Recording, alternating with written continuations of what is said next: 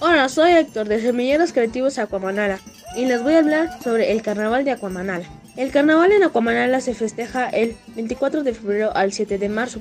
Los participantes visten con capas bodadas y lentejueladas máscaras y primerones. A mí lo personal me gustan los payasos. La comisión es la encargada de darle de comer a las diversas camadas de charros, chivarrudos, payasos, gorilas y la banda que toca en el carnaval. El primer domingo los encargados de organizar el carnaval invitan a charros y la comunidad en general a la coronación de la reina del evento. Ese día primero van las diversas camadas a casa de la reina del carnaval, al desayuno que ella ofrece. Luego se dirigen al centro donde se realiza la coronación de la reina por parte del presidente.